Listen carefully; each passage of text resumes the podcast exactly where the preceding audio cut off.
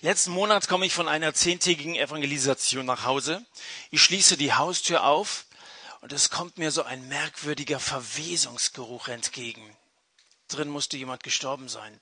Ich gehe also rein und ich gucke und dann finde ich in meiner Obstschale eine Aprikose, die dabei war zu verfaulen. Habt ihr gewusst, was Aprikosen für einen Gestank verbreiten können? Ich hätte es nicht für möglich gehalten. Es gibt gewisse Hinweise, an denen du, falls du schon einen eigenen Haushalt hast oder gedenkst, einen eigenen Haushalt zu eröffnen, gewisse Hinweise, an denen du gut erkennen kannst, ob deine Lebensmittel noch gut sind. Wenn deine Konserven so allmählich die Form einer Boccia-Kugel annehmen, solltest du vorsichtig sein. Äh, Kartoffeln sind nicht mehr ganz frisch, wenn sie äh, Wurzeln und Äste bekommen. Ja? Ähm, Milch ist verdorben, wenn sie aussieht wie Joghurt. Joghurt ist verdorben, wenn er aussieht wie Camembert. Und Camembert ist verdorben, wenn du meinst, es sei Blauschimmelkäse, du dich aber nicht daran erinnern kannst, solchen eingekauft zu haben. Also anhand dieser Kriterien solltest du von Zeit zu Zeit deinen Kühlschrank untersuchen. Wenn Lebensmittel schlecht sind, dann schmeißt man sie weg. Aber was ist eigentlich, wenn bei euch zu Hause in der Familie etwas faul ist? Oder vielleicht in der Gemeinde oder in dem Jugendkreis da, wo du dich so bewegst unter den Leuten, welche schlecht sind, irgendwie verdorben sind im anderen Sinne. Es gibt Leute, die sind verdorben, die sind eklig zueinander im Umgang miteinander. Was dann? Man kann ja Leute nicht einfach wegschmeißen. Manchmal wird man sie gern zum Mond schießen, ja. Was ist dann? Das ist eine Frage, die wir anhand des Textes von heute Abend mal ein bisschen näher untersuchen wollen, wenn wir vom besagten Eli und von seinen beiden Söhnen von Hophni und Pinas sprechen. Ich möchte zunächst mal aus dem zweiten Kapitel, wir sind ja in 1 Samuel Kapitel 2, Matthias hat uns da letzte Woche eingeführt, einen Vers lesen und dann werden wir noch ein Stück weiterlesen. Zunächst einmal 1 Samuel Kapitel 2, der elfte Vers und Elkana. Ihr erinnert euch, das ist der Mann von Hannah und der Vater von Samuel. Elkana ging nach Rama in sein Haus. Der Junge Samuel, der eben von Gott geschenkt wurde, Hannah ist Mutter geworden, der Junge aber diente dem Herrn vor dem Priester Eli. Wer ist dieser Eli? Sein Name steht für Verfall, er sitzt auf einem Stuhl und es liegt nahe, dass er faul ist. Den treffen wir immer nur auf dem Stuhl an. Merkwürdig. Wenn im Alten Testament sonst Leute am Eingang des Tempels waren, dann standen sie und dann waren sie bereit, Gott zu dienen. Aber dieser Eli, der sitzt irgendwie immer nur rum. Und er saß am Eingang, ihr müsst beim ersten Kapitel Vers 9 schauen, da treffen wir ihn zum ersten Mal am Eingang des Tempels, am Türpfosten heißt es aus, ausdrücklich. Und dort wird ihm tagtäglich eine Illustration vor Augen gehalten, denn in Sprüche Kapitel 26 heißt es, so wie die Tür sich in der Angel dreht, so dreht sich der Faule in seinem Bett. Das hat er also täglich vor Augen gehabt. Er ist ein Mann, der nicht sehr beweglich ist, einer, der da sitzt und irgendwie faul ist. Israel, wenn ihr euch erinnert, wir hatten vor zwei Wochen so eine gewisse Einführung in dieses Buch und wir haben uns ein bisschen orientiert, wo befinden wir uns hier überhaupt. Israel ist an einem, an einem Tiefpunkt angelangt. Wir befinden uns ungefähr 1000 Jahre vor Christus. Das Richterbuch, das äh, chronologisch diesem ersten Buch Samuel vorausgeht, beschreibt das Versagen der politischen Führer in Israel, diese zwölf Richterpersönlichkeiten, die irgendwie einer nach dem anderen seine ihre ihre ihre äh, Intrigen hatten und so weiter. Also das sind alles keine besonderen Vorbilder gewesen, zumindest die meisten nicht die politischen Führer haben versagt und hier in den ersten drei Kapiteln von 1 Samuel, da sehen wir, dass auch die geistlichen Führer absolut versagt haben. Die Priesterschaft, sie ist dick und faul geworden und geil. Geografisch sind wir in Silo, das ist eine Stadt mitten in Israel, wo Josua nach der Landeinnahme die Stiftshütte errichtet hat. Wenn hier in den Kapiteln die Rede vom Tempel ist, dann ist da nicht so ein gemauertes Gebäude mit gemeint, sondern die Stiftshütte, die auch schon mit durch die Wüste gewandert war. Wahrscheinlich ist sie allerdings so ein bisschen ergänzt worden durch gewisse Gebäude oder so. Daher auch die Tür in der Angel und so. Und Eli ist zu diesem Zeitpunkt schon 40 Jahre lang hoher Priester stammte also aus einer Dynastie, die mit Aaron, dem Bruder von Mose, begann. Und er ist Richter in Israel. Das heißt, er hat äh, nicht nur Rechtsfragen da besprochen, sondern ist irgendwie so ein, so ein, so ein gewisser Führungspersönlichkeit gewesen. Zu dem ist man hingegangen, wenn man irgendwelche Fragen hatte. Und er war ziemlich erfolglos damit, Vater zu sein. Ihr wisst ja, Vater werden ist nicht schwer, Vater sein dagegen sehr. Also das trifft auf Eli zu, der ist wahrscheinlich schnell Vater geworden, aber Vater sein, das ist gar nicht so einfach. Hophni und Phinehas, so heißen seine beiden Söhne, werden uns auch schon im ersten Kapitel vorgestellt, die haben einen üblen Ruf, die benehmen sich wie Tiere und haben den Gottesdienst damals pervertiert. Schauen wir mal von Vers 12 an, lesen noch ein Stück weiter, da lernen wir die beiden ein bisschen näher kennen und dann versteht ihr auch, warum ich meine, dass sie den Gottesdienst pervertiert haben von Vers 12. Und die Söhne Elis waren ruchlose Männer, sie hatten den Herrn nicht erkannt. Und die Priester hatten dem Volk gegenüber die Gewohnheit, wenn jemand ein Schlachtopfer darbrachte, kam der Diener des Priesters, während das Fleisch noch kochte, und hatte eine Gabel mit drei Zinken in seiner Hand. Ja, was wird denn damit wollen? Damit stieß er in den Tiegel, oder in den Kessel oder in die Pfanne oder in den Topf und alles, was an der Gabel, was er an der Gabel herauszog, nahm der Priester damit weg. So taten sie in Silo allen Israeliten, die dorthin kamen. Sogar ehe man das Fett als Rauch aufsteigen ließ, kam der Diener des Priesters und sagte zu dem Mann, der opferte, Gib Fleisch her zum Braten für den Priester. Denn er will von dir kein gekochtes Fleisch annehmen, sondern rohes. Wenn dann der Mann zu ihm sagte, lass doch zuerst das Fett als Rauch aufsteigen, dann nimm dir ganz wie es deine Seele begehrt, so antwortete er, nein, sondern jetzt sollst du mir geben, wenn nicht, so nehme ich es mir mit Gewalt. Und die Sünde der jungen Männer war sehr groß vor dem Herrn, denn die Männer verachteten die Opfergabe des Herrn. Und Vers 22, Eli war alt geworden und als er hörte, was seine Söhne ganz Israel antaten und dass sie bei den Frauen lagen, die am Eingang des Zeltes der Begegnung Dienst taten, dann sprach er zu ihnen, Warum tut ihr dergleichen Dinge? Denn ich höre diese bösen Taten vor dem ganzen Volk. Nicht doch, meine Söhne, das tut man doch nichts.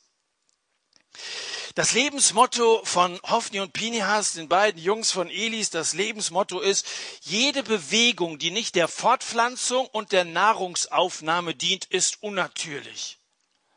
Wahrscheinlich haben sie damit auch recht, weil wir haben als Mensch ja so unsere Natur, wir haben so unseren inneren Triebe und die sind ihren Trieben nachgegangen, die ließen sich einfach treiben. Die haben das getan, was ihnen so direkt in den, in den Sinn kam und damit unterschieden sich wirklich nicht besonders von Tieren, die auch vorwiegend durch Triebe getrieben werden. Ruchlose Männer waren sie, so werden sie uns hier einleitend vorgestellt. Das heißt nicht, dass sie geruchsneutral waren, sondern ganz im Gegenteil. Da, wo kein Leben aus Gott ist, da fängt es irgendwo an zu verwesen und Verwesung, das stinkt einfach. Und irgendwie stinkt die ganze Sache. Das war kein besonders guter Geruch, der von diesen Leuten ausging. Im Neuen Testament heißt es mal, dass wir, die wir an Christus glauben, ein Wohlgeruch sein sollen, dass wir attraktiv riechen sollen. Also ich meine jetzt nicht unter den Achseln oder so. Aber du weißt doch, wenn es nach Hause geht und, und die Mama hat was gekocht, gell, und es riecht im ganzen Haus jetzt nicht so wie nach meiner Aprikose, sondern nach einem leckeren Braten oder so, da geht das Herz auf, oder? Deine Frau gekocht oder wer auch immer bei euch zu Hause kocht. Wir sollten ein Wohlgeruch sein, der anzieht, wo wir, wo wir geradezu hingezogen werden. Aber hier war das Gegenteil der Fall. Die Leute waren abgestoßen von dem, was sie hier am Tempel erlebt haben, und haben gesagt, wenn das Repräsentanten Gottes sein wollen, diese Leute, dieser dicke Eli und seine beiden Söhne, dann wollen wir mit diesem Gott nichts zu tun haben. Weil du bist ja als einer, der bekannt ist, Christ zu sein, irgendwie auch ein Zeugnis. Du bist irgendwie ein Repräsentant dessen, der dich beauftragt hat, gesandt hat und eben auch als ein Licht in dieser Welt haben will. Und dass die beiden so sind, wie sie sind, das sollte uns nicht besonders wundern, denn die beiden sind gar nicht gläubig. Die hatten zwar ein geistliches Amt, aber das hatten sie nur geerbt. Das war irgendwie so ihr Job, es war ihr Beruf, Priester zu sein. Aber es hieß hier in Vers 12, sie hatten den Herrn nicht erkannt. Mit anderen Worten, die waren überhaupt nicht gläubig. Die hatten mit Gott direkt überhaupt nichts zu tun. Das merkst du auch im dritten Kapitel, wird nächste Woche darum gehen, dass die total erstaunt waren, dass Gott auf einmal redet, diesen jungen Mann anredet. Der Eli, der hat es, hat es mitgekriegt, dass der Samuel in der Nacht einen Ruf gehört hat, aber der kommt gar nicht auf die Idee, dass das Gott sein könnte. Hat er drei, zweimal hat er zu ihm gesagt, Abmarsch ins Bett zurück und so. Weil Eli hat offensichtlich nie das Reden Gottes gehört und Hoffnung und Pinias haben nie das Reden Gottes gehört. Das Wort des Herrn war selten in diesen Tagen, heißt es hier, und es liegt ganz einfach daran, sie hatten mit dem Herrn nichts zu tun, sie kannten ihn überhaupt nicht. Und damit stehen Hoffnung und Pinhas für eine sterbende Gemeinde. Damit stehen sie für eine korrupte Gemeinde. Viele Gotteshäuser heute, ich befürchte, sind zu Leichensälen verkommen. Da sitzen Leute, ja, die, die sind auch biologisch irgendwie am Leben, die atmen noch und so, verbrauchen Luft, aber irgendwie ist der Tod im Topf. Da ist kein Leben mehr, da ist irgendwie keine Kraft mehr, dass eine Gemeinde irgendwie attraktiv wäre und Leute, die da um die Gemeinde herum wohnen, unbedingt wissen wollen, was läuft denn da in den Gottesdiensten. Die Leute, die sind so fröhlich, wenn sie da rauskommen, die haben irgendwas, was ich nicht habe. Da geht eben nicht so ein Wohlgeruch aus, sondern irgendwie sagen die Leute, ach nee, danke, will nichts mit zu tun haben und so weiter, das ist alles so fromm und irgendwie sind die so komisch. Es gibt Gotteshäuser, da hast du einen Eindruck, da ist tatsächlich keine Kraft. Vielleicht liegt es daran, dass Gott gar nicht da ist. An seine Stelle hier in diesem Fall ist Eli getreten. Also wofür braucht man Gott, wenn, wenn ein Mensch auch diese, diese Stellung einnehmen kann. Der Eli, er sitzt wie so ein Ölgötze da, der bewegt sich nicht. Er musste sich ja auch gar nicht bewegen, weil das Essen hat er immer von seinen Söhnen geliefert bekommen und so ließen sich zusammen, dass Diebesgut gut schmecken. Haben sie immer schön die ganze Opfer, was sie als Beste haben, die er da für sich genommen. Guck mal, Papa, was wir hier wieder erworben haben und so, gell. Das ist das eine und dann zum anderen, er war der hohe Priester, so eine Art Papst gewesen damals, eine prominente Persönlichkeit, kannst du sagen. Der geistliche Führer in Israel, den kannten alle und regelmäßig kamen die Leute nach Silo und immer verneigten sie sich vor Eli, oh Herr Eli und so weiter. Und damit nahm Eli das für sich in Anspruch, was eigentlich Gott zustand. Erstens die Opfer, die waren für Gott gedacht und nicht für die Priester. In zweiter Linie allenfalls für die Priester können sowas davon abhaben. Aber er nahm für sich die besten Stücke, nahm für sich in Anspruch, was Gott zustand das Opfer und auch die Ehre. Die Ehre, die Gott zustand, die hat Eli für sich in Anspruch genommen. Und damit hat sich Gott erübrigt. Wozu brauchst du Gott, wenn es doch auch so ganz gut läuft? Wir sind ein bisschen religiös und das sollte ja auch ausreichen.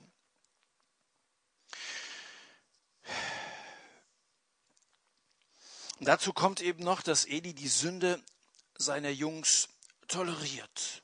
Er lässt es einfach zu, dass die sich benehmen wie die wilden Wetze. Wenn er sie kritisiert, dann könnte sie vielleicht verlieren. Also wenn, wenn die Jungs ja doch schon mal mit zum Gottesdienst gehen, da sollten wir doch ganz zufrieden sein und guck mal, sie, sie, sie bemühen sich doch auch und so weiter. Wenn ich jetzt anfange, irgendwie ihr Verhalten zu kritisieren, am Ende sagen sie, komm, dann, dann, dann schmeißen wir die Brocken hin und so weiter. Und deswegen war er sehr vorsichtig in dem, wie er das, wie sie sich verhielten, beurteilt hat. Mancher Geistliche toleriert Sünde, mancher Geistliche deckt Sünde sogar, versucht das irgendwie zu rechtfertigen, um ja niemanden zu verlieren. Eli wird seine Söhne verlieren, aber nicht, weil er was unternimmt, sondern weil er nichts unternimmt. Ähm, das wird uns, ich glaube, spätestens übernächste Woche noch beschäftigen. Eli handelt nicht. Alles, was er tut, ist reden. Na gut, das gehört ja auch zu seinem Job dazu, so geistig, der muss gut reden können, gell. Und Vers 23, 24, warum tut ihr dergleichen Dinge, sagt er. Denn ich höre diese bösen Taten vor dem ganzen Volk, nicht doch meine Söhne, denn das ist kein gutes Gerücht, von dem ich im Volk Gottes von euch reden höre. Hat er, hat er mal so ein bisschen ermahnt. Mensch, das ist, das ist wirklich nicht gut, Jungs. Und was, was, was machen die Jungs? Sie nehmen den, den Alten nicht ernst. Die haben sich das angehört, wie man das macht. Da kriegst du Ermahnung, hörst du das an und dann, dann machen sie doch, was sie wollen. Haben sie wahrscheinlich drüber lustig gemacht. Der Alte hat gesagt, wir sollten mehr Fett verbrennen. Hoffen die, dann schmeiß schon mal einen Grill an und so, weißt du. Haben ihre Späßchen gemacht. Es heißt hier, wenn wir den Text weiterlesen, sie hörten aber nicht auf die Stimme ihres Vaters. Vers 25. Sie hörten nicht auf die Stimme ihres Vaters, denn der Herr war entschlossen, sie zu töten. Hätte Eli das Schicksal seiner beiden Söhne noch wenden können? Hätte irgendetwas tun können, um ihr Leben zu retten? Nun, ich weiß nur so viel, dass Gott geplant hatte, ihnen ein Ende zu machen. Das steht hier eindeutig, müssen wir so zur Kenntnis nehmen. Und ich weiß, dass Gott bis dahin alles recht gut gemacht hat. Er hatte es beschlossen. Aber ich wünschte, Eli hätte wenigstens den Versuch unternommen, seine Kinder zurechtzuweisen bzw. wachzurütteln. Mir gefällt die Geschichte eines Amish-Vaters gut. Der traf zwei seiner Söhne in so einem Lokal, total betrunken. Hier, er war auch dabei, äh, Basti. Total betrunken, gell? Und nach seiner ersten Enttäuschung ergreift der Vater eine Disziplinarmaßnahme. Hat er gesagt, so Jungs, ich führe jetzt das Pferd nach Hause und ihr bringt die Kutsche. Das ist okay. Das ist eine Erziehungsmaßnahme, gell?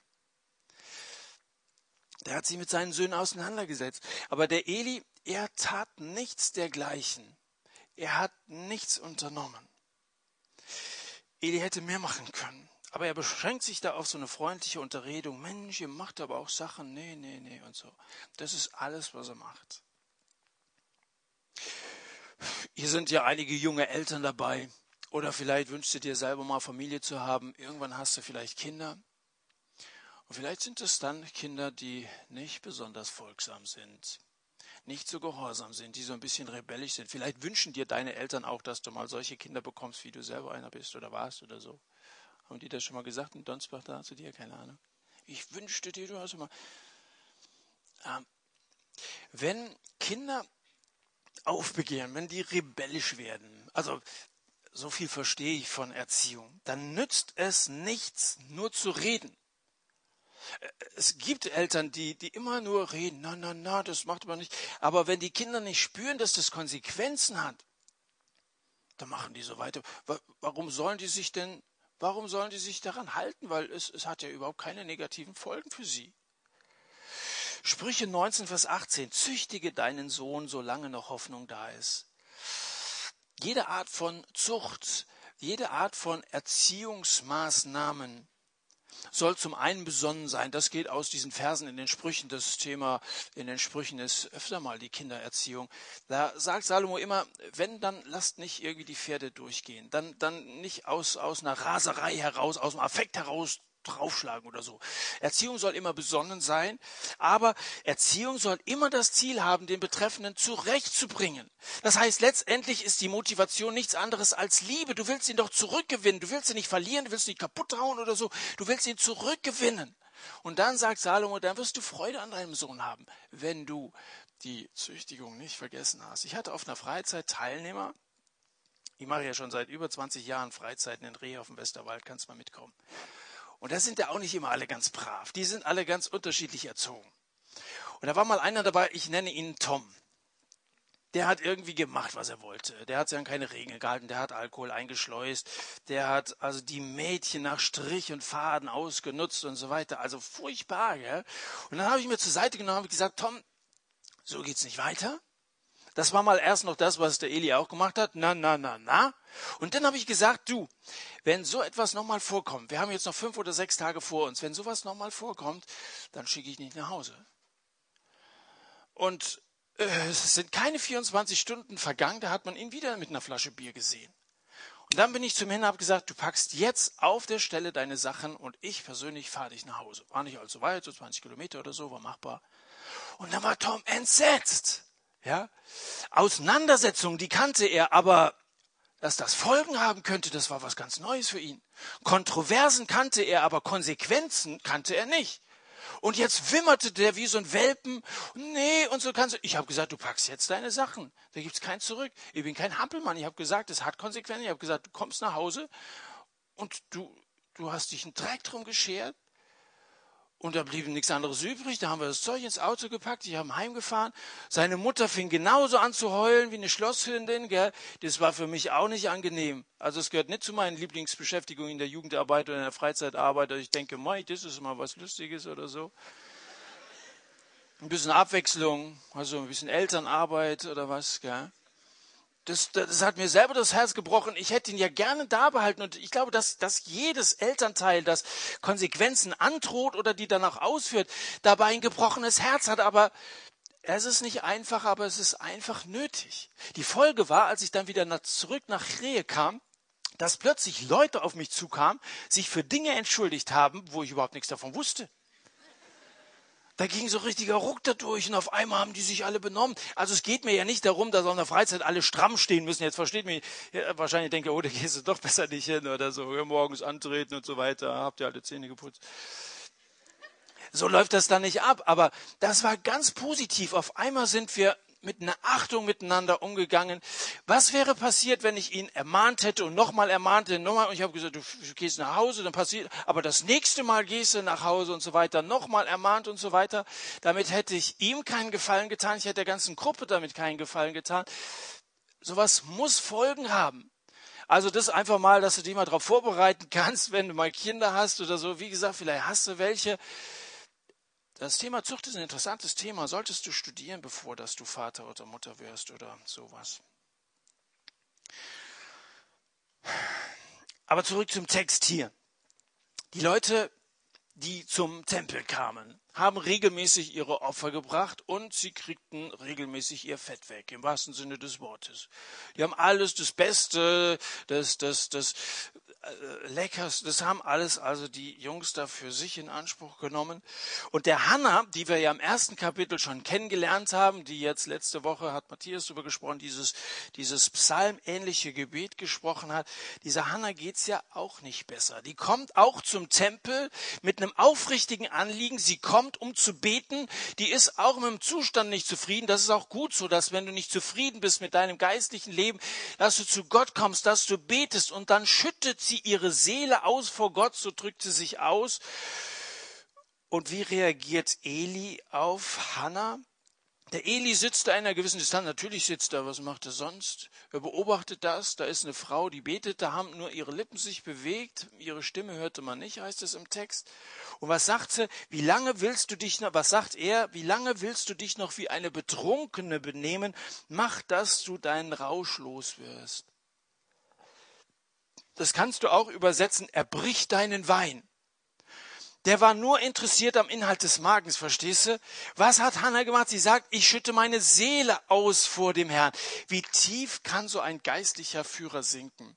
Da kommt eine Frau, die hat die hat geistliche Sehnsüchte, die heult vor Gott, weil sie unzufrieden ist und sie möchte, dass eine Wendung in ihrem persönlichen Leben und ich habe das vor zwei Wochen schon gesagt, ich glaube im Volk Gottes. Sie möchte, dass hier eine Wendung herbeigeführt wird. Und dann sitzt der Eli da und sagt, kotz dein Wein aus. Wie kann so ein, so ein Missverständnis zusammenkommen? Ich glaube, dass es in manchen Gemeinden, da seid ihr vielleicht die falschen Ansprechpartner, aber in manchen Gemeinden solche, solche vermeintlichen Gemeindeältesten gibt oder so, die sich da hinsetzen und die jungen Sehnsüchte oder die Sehnsüchte von jungen Leuten, die wirklich das Anliegen haben, dass es geistig vorangeht, völlig missverstehen. Da wird alles irgendwie gekürzt und, und ein Riegel vorgeschoben und so weiter. Ein geistlicher Führer, der sich irgendwie so an seine Stellung gewöhnt hat, der kann tief, tief sinken Zumindest ist, ist der Eli da ein ganz negatives Bild dafür. Tu deinen Wein von dir. Damit machte sich den Pharisäern gleich, die Jesus vorgeworfen haben, dass er ein Fresser und ein Weinsäufer sei. Wie kann man denn Jesus gegenüber sowas sagen? Weinsäufer haben die Pharisäer gemacht. Damit machte sich denen gleich, die in Jerusalem über die Jünger gespottet haben, gesagt haben, die sind voll süßen Weines. Was ist passiert? Pfingsten ist der Heilige Geist auf sie gekommen und sie redeten das Evangelium, das Wichtigste, das überhaupt ging, gibt. Das ist das wichtigste Ereignis in der, in der Kirchengeschichte gewesen, dass der Heilige Geist auf die Gemeinde Jesu kam. Und was sagen die? Die sind voll süßen Weines. Genauso wie Eli auch. Wie können solche Missverständnisse zusammen, zustande kommen? Das kann nur sein, wenn einer völlig falsch gepolt ist und völlig auf Äußeres und auf, wie gesagt, Fleischliches äh, ausgerichtet ist. Das Problem von Eli bestand aber nicht alleine in seiner schlechten Erziehung, sondern das hat auch mit seinem schlechten Vorbild zu tun. Es ist nämlich schwer, Kindern anständiges Verhalten beizubringen, wenn die Eltern selber keine Moral kennen. Es ist relativ schwer, Kindern zu sagen, dass sie sich im Griff haben müssen, wenn mit den Eltern selber ständig das Temperament durchgeht. Es ist ziemlich schwer, mit Kindern über Drogen zu reden, wenn die Eltern selber Alkohol trinken und rauchen und so. Das ist ziemlich schwierig, oder? Prägung bekommst du ja nicht in erster Linie durch Vorschriften, sondern durch Vorbilder. Ich glaube, dass Vorbilder sehr viel mehr motivieren, uns antreiben, ein Leben mit Gott zu führen, ein gottgefälliges Leben zu führen, als dass du das ständig vorgeschrieben bekommst. Heute Morgen bei uns im Gottesdienst ein Zettel ausgelegt worden. In 14 Tagen soll es um das Thema Vorbilder gehen. Und da sollte jeder mal draufschreiben, wer für ihn ein Vorbild gewesen ist oder gegenwärtig ist. Ich habe überlegt, das ist gar nicht so einfach. Wenn du heute Abend einen Namen aufschreiben solltest, das ist für mich ein Vorbild. So möchte ich werden. Der ist für mich geistlich auf dem Stand, wo ich sage, da will ich auch hinkommen. Ich möchte so leben, so mit Gott leben. Ich möchte ein Diener für Gott sein. Wer ist das aus deinem direkten Umfeld, aus deiner Gemeinde, aus deiner Familie? Glücklich, wenn du so jemanden hast, der für dich ein Vorbild ist. Vorbilder prägen sehr viel mehr als Vorschriften. Aber der Eli ist kein besonderes Vorbild gewesen. Er sitzt am Tempel. Der dicke Eli. Der war wirklich dick. Schaut mal ins vierte Kapitel. Habt ihr eigentlich eine Bibel dabei? Ich höre so wenig Rascheln hier bei euch. Ihr müsst immer die Bibel mitbringen. Wir machen ja hier, habt ihr mitgekriegt, das sind, ist eine Predigtreihe. Geht es um die Bibel. Ihr müsst ja immer die Bibel dabei haben, guckt danach und macht euch mal ein paar Notizen dazu und so. Kapitel 4, Vers 18. Weil ich könnte euch ja viel erzählen, ja. Wenn ihr da nicht mal ein bisschen kontrolliert, dann am Ende stimmt das gar nicht. Kapitel 4, Vers 18 heißt es, es geschah, dass Eli rücklings vom Stuhl an der Tür fiel, saß er natürlich wieder da an seinem Stuhl an der Tür, er fiel vom Stuhl, er brach sich das Genick und starb, denn alt war der Mann und schwer. Also, wenn ich sage, der war ziemlich dick, dann ist das jetzt nicht nur so eine Fantasievorstellung, sondern es steht hier, er war ziemlich schwer und aller Umfang ist schwer. Das Sprichwort kennt ihr, ne? heißt ein bisschen anders. Der war so dick, der hatte eine eigene Postleitzahl, verstehst du? Also einmal ist ein Mofa-Fahrer, hat ihn so angerempelt, ja, hatte Eli geschimpft und gesagt, konntest du keinen Bogen fahren? Ja, sagt der Mofa-Fahrer, ich wusste nicht, ob der Sprit reicht. So, so dick war er. Neben dem Eli sieht Rainer Kallmund aus wie eine Bohnenstange. Warum ist der Eli so dick? Na, ist ja ganz klar, der isst zu viel. Er mästet sich sogar. Gott schickt ab Vers 27 einen Boten, einen Propheten zu Eli und sagt, Mann, so kann es nicht weitergehen. Und dann sagt er zu ihm in Vers 29, warum tretet ihr mit Füßen mein Schlachtopfer und meine Speisopfer, du ehrst deine Söhne mehr als mich, dass ihr euch mästet an den Erstlingen aller Opfergaben meines Volkes Israel. Die haben sich gemästet. Ja, und hast du mal so ein, so ein Masttier gesehen oder so eine Gans? Jetzt geht's langsam auf Weihnachten zu oder so. Finde ich ja furchtbar, wenn Tiere gemästet werden, so zwangsgemästet werden, so ein, Ra so ein, Rohr in den Hals geschoben und, und die Gans kriegt da also bis dass sie fast platzt. So ähnlich haben die sich selber gemästet. Mästen bedeutet reichliche Futterzufuhr, um eine Zunahme an Fleisch zu bewirken. Das hat bei Eli ganz gut funktioniert. Das war ein durch und durch fleischlicher Priester. Aber was heißt denn das für uns heute? Für die neutestamentliche Gemeinde, dass es Leute gibt, die sich am Opfer des Herrn mästen. Das Opfer für uns neutestamentlich ist das Opfer, das Jesus gebracht hat. Er hat sein Leben für uns gelassen. Er war bereit, den Tod auf sich zu nehmen, den Preis am Kreuz zu bezahlen, der notwendig war, um uns zu befreien. Jesus hat sein Leben für dich gegeben. Und auf diesem Opfer, das Jesus gebracht hat, ruhen sich manche aus. So wie Eli sich auf dem Opfer ausgeruht hat und dick geworden ist, gibt es Leute in unseren Gemeinden, die kennen Gottesdienst nur vom Sitzen. Die kommen sonntags zum Gottesdienst, da sitzen sie, mittwochs vielleicht nochmal zur Gebetsstunde, sitzen sie auch wieder. Und das ist so die beiden einzigen Situationen, wo sie in der ganzen Woche groß was mit Gott zu tun haben. Das ist für sie Gottesdienst. Da ruhen sie sich aus und sagen, ja, Jesus hat doch alles für uns gemacht. Ist doch alles in Ordnung, da freuen wir uns. Aber dass wir befreit sind, dass wir die Hände frei haben, um Gott zu dienen, das kommt denen gar nicht in den Sinn. Aber wir sind befreit, um Gott zu dienen. Da gibt es eine ganze Reihe von Stellen im Neuen Testament, die das belegen. Befreit, errettet, um Gott zu dienen. Jesus hat uns nicht errettet, dass wir die Hände in den Schoß legen, sondern dass wir die Hände frei haben, damit wir was Sinnvolles mit unserem Leben machen können, dass wir Gott dienen können. Es gibt auch unter uns solche, die ruhen sich auf dem Opfer Jesu aus. Aber nochmal zu dem Vorbild zurück. Der Eli-Sitz, der sei jetzt schon oft genug betont. Gibt es eine Steigerung von Sitzen? Naja, vielleicht liegen. Und tatsächlich seine Söhne lagen am Eingang des Tempels. Vers 22. Eli hörte alles, was seine Söhne in ganz Israel taten und dass sie bei den Frauen lagen, die am Eingang des Zeltes der Begegnung Dienst taten. Versteht ihr jetzt, warum ich gesagt habe, dass die den Gottesdienst pervertiert haben? Sex in der Wüste, in aller Öffentlichkeit, Geschlechtsverkehr vor dem Haus Gottes. Da lagen sie. Und wenn du denkst, oh komm, der alte Eli, jetzt bist du aber ein bisschen, ein bisschen zu streng mit dem, ist doch irgendwie so ein gemütlicher, netter, alter Priester und so weiter. Das Vorbild, das hat diese Auswirkung gehabt. Und wenn du meinst, ja, so, so, so ein bisschen Kompromiss einzugehen, ein bisschen fleischlich, aber doch ein bisschen geistlich, das reicht schon. Du bist so oder so ein Vorbild. Und das Vorbild des Eli hatte diese Auswirkung, dass seine Söhne nicht nur da saßen, so wie Eli, sondern dass sie da lagen und dass sie wirklich gemacht haben, was sie wollten. Ganz im Sinne des Themas im Buch Richter, ein jeder tat, was recht war in seinen Augen. Das war die Zeit, in der Eli und seine Söhne lebten. Und das galt auch für die Priesterschaft. Furchtbar. Wenn ich mich in meiner Trägheit hinwerfe wie ein Stück Eisen, brauche ich mich nicht zu wundern, wenn ich von der Sünde rostig werde. So hat Spurgeon mal gesagt. So kann es nicht weitergehen. Tiefpunkt heißt ja, wenn du auch persönlich vielleicht an so einem Tiefpunkt angekommen bist, es kann im Blick auf deine Gruppe, auf deinen Freundeskreis so sein, vielleicht im Blick auf eine Gemeinde, vielleicht aber auch im Blick auf dein ganz persönliches Leben. Wenn du an so einem Tiefpunkt angekommen bist, dann gibt es zwei Möglichkeiten. Entweder ein radikaler Neuanfang oder der totale Untergang. Das sind die beiden Alternativen in so einer Situation. Entweder ein radikaler Neuanfang, so geht es nicht weiter und jetzt wieder mit voller Kraft auf das Ziel, das Gott für mein Leben hat, zu, oder der totale Untergang.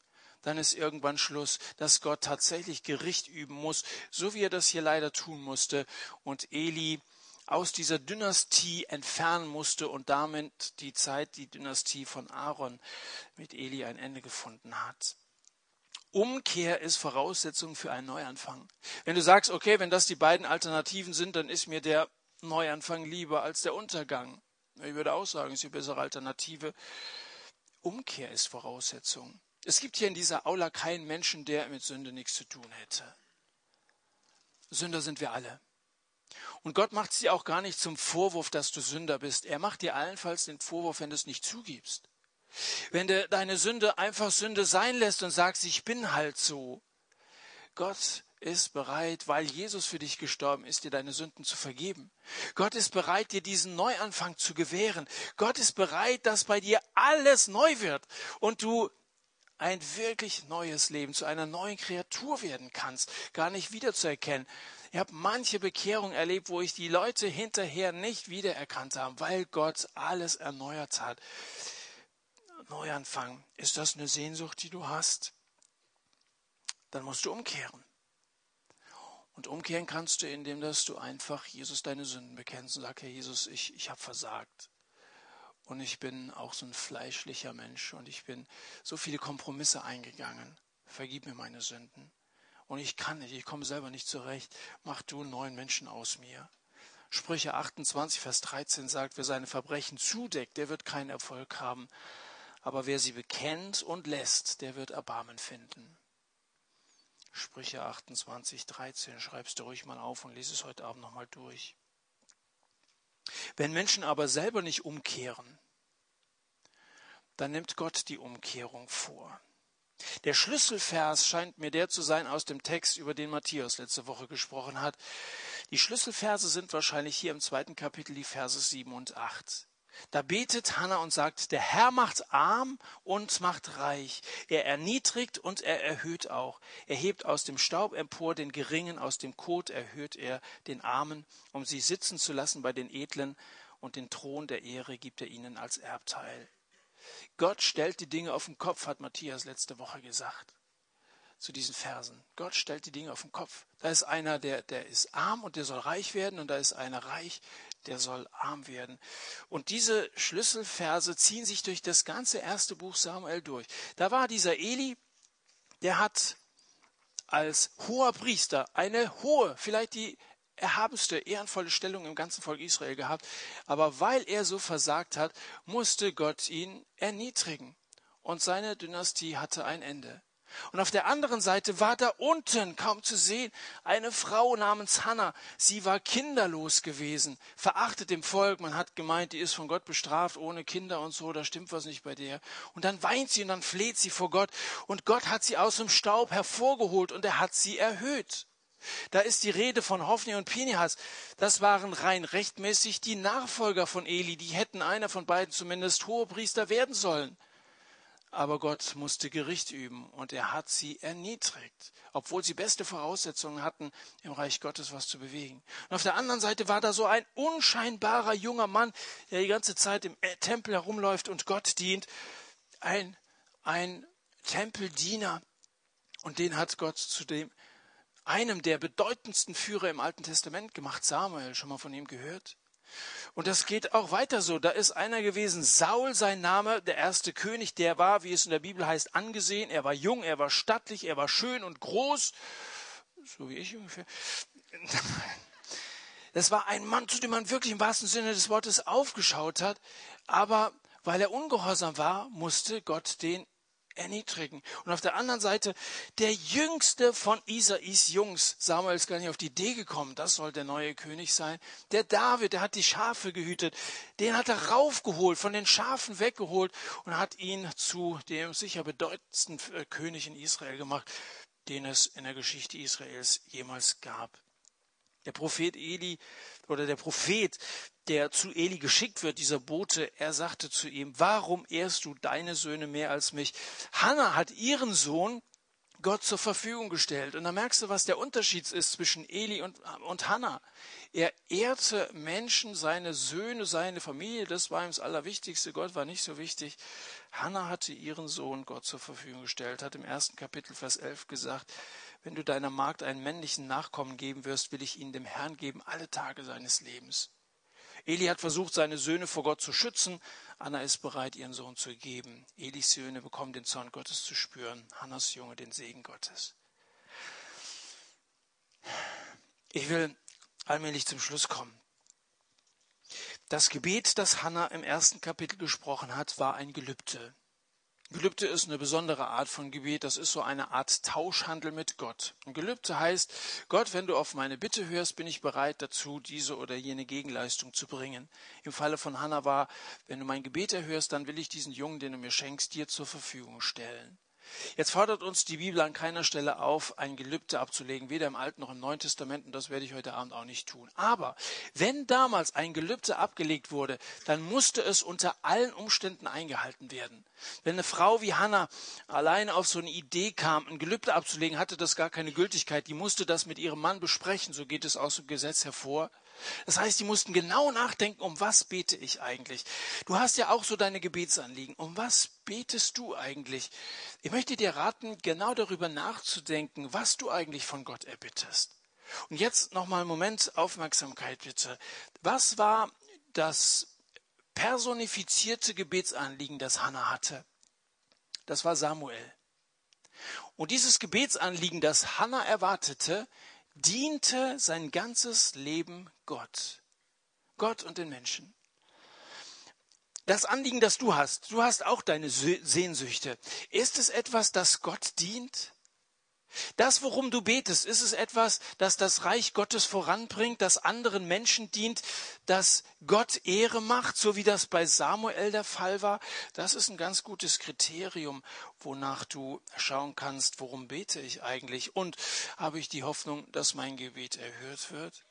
Es kommt zu einer Begegnung zwischen Hannah und Gott, wo deren beider Sehnsucht zusammentreffen. Hannah bittet nach dem Willen Gottes. Das solltest du auch tun. Dein Wille geschehe, heißt es im Vater unser, so wie im Himmel, so auf Erden. Dein Wille Gott geschehe. Samuel dient Gott. Die ganze Zeit, während wir hier reden, dient Gott, äh, dient Samuel Gott. Schaut mal in Kapitel 2, Vers 11. Der Junge aber diente dem Herrn vor dem Priester Eli. Vers 18. Samuel diente vor dem Herrn, ein junger Mann, umgürtet mit einem leinenen Ephod. Dann in Vers 26. Der junge Samuel nahm immer mehr zu an Alter, an Gunst bei dem Herrn, bei den Menschen. Kapitel 3, Vers 1. Der junge Samuel diente dem Herrn. Der dient und dient. Wir reden hier die ganze Zeit und der rennt die ganze Zeit in seinem Ephod im Tempel herum. Der macht da die, die Flächen. Das sind 1000 Quadratmeter gewesen, der Tempel. Muss man vorstellen, hat er alles gepflegt. Der hat Holz gespalten Haushalte, der hat Wasser gebracht, hat sich um die Opfer gekümmert und so weiter. Er diente dem Herrn. Jedes Jahr heißt es hier auch in Kapitel 2, bringt Hannah ihm ein neues Ephod. Das ist so die Arbeitskleidung für die Priester gewesen. Das braucht er, weil er wächst. Klar, war noch ein Heranwachsender. Aber nicht nur körperlich wächst, sondern Samuel wächst auch geistlich. Er wird in Kapitel 2 als Priester bezeichnet, in Kapitel 3 als Prophet bezeichnet, in Kapitel 7 wird er als Richter bezeichnet. Er wächst in immer größere Aufgaben hinein. Und wenn einer anfängt, treu zu sein und das, was Gott ihm gegeben hat, einzusetzen, dann gibt Gott größere Aufgaben. Dann weiß der Mensch, auf den kann ich mich verlassen, mit dem kann ich was machen.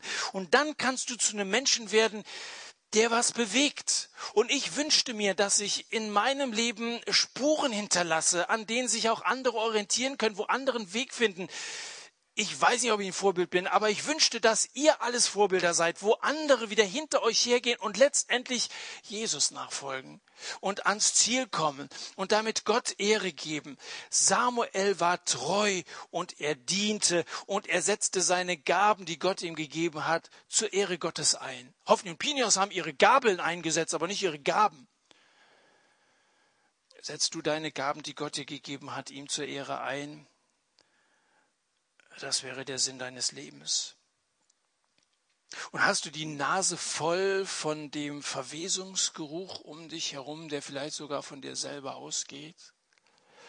Wenn das so ist, dann sei einer, der umkehrt. Sei einer, der treu ist, der fleißig ist wie Samuel und gib weiter, was Gott dir anvertraut hat. Vielleicht wird Gott durch dich die Wende herbeiführen.